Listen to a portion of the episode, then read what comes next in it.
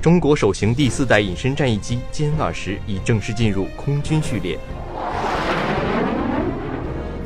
美国国务卿访问沙特和卡塔尔，谋求化解海湾危机。普京不排除女性成为下任俄罗斯总统的可能性。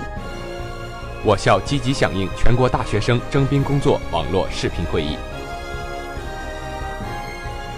这里是新闻进行时。新闻进行时。新闻进行时。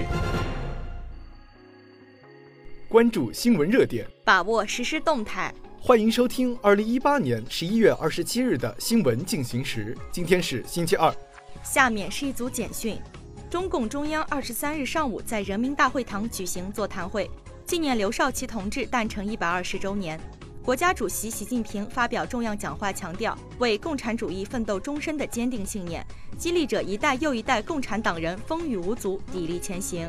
外交部消息，当地时间二十三日中午十二点左右，三名武装分子试图闯入中国驻巴基斯坦卡拉奇总领馆，被巴警方发现，三名非法武装分子被当场击毙，两名巴方警卫人员当场牺牲，总领馆人员均安全。中方强烈谴责此次恐怖袭击事件。对在事件中牺牲的两名巴基斯坦警察表示哀悼。巴基斯坦外交部长库雷西在通报调查时表示，将像保护自己公民一样保护中国朋友安全。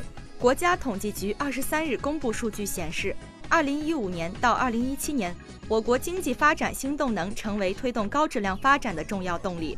二零一七年，网络经济对经济发展新动能指数的贡献为百分之三十四点五。我国经济活力指数比上年增长百分之三十八点四。安徽省安庆市中级人民法院二十三日一审公开开庭审理了江西省人民政府原副省长李一煌受贿、贪污、挪用公款、国有企业人员滥用职权一案。李一煌被控挪用公款超一点四七亿元，当庭表示认罪悔罪，法庭择期宣判。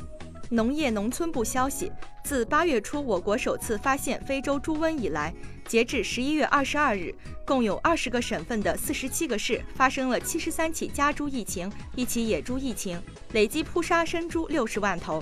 当前，我国非洲猪瘟疫情防控形势仍然严峻。农业农村部新闻办公室二十三日发布消息显示。北京市房山区排查出非洲猪瘟疫情，目前北京市已采取果断措施，有效处置疫情，严防疫情扩散。中导条约全称苏联和美国消除两国中程和中短程导弹条约，于一九八七年签署，规定双方不再保留、生产和试验射程五百公里至五千五百公里作为核武器运载工具的陆基巡航导弹和弹道导弹。俄外交部长官员二十三日警告美方。先考虑好退出中导条约的后果，再做决定。同时表示，俄方已经做好应对这一事件发展的所有准备。韩国防部二十二日宣布，韩朝当天连通了位于江原道非军事区内铁原箭头高地一带连接韩朝的军用道路，并商定在今年内完成道路铺设工作。韩国防部声明说，这是韩朝时隔十四年再次实现道路连接。二零一九年一月一日起。六十周岁及以上北京市户口及办理了居住证的外服老年人，可申请办理北京通养老助残卡，持卡享受公交、公园与景区优待。二零一八年中国科幻大会二十三日在深圳举行，本届大会以“幻想无界，共享未来”为主题，聚焦科幻发展和年轻科幻创作人才的培育。刘慈欣、王靖康等众多科幻作家到场。最后是今明两天的天气预报。今天多云，最低气温零下二摄氏度，最高气温九摄氏度，轻度微风。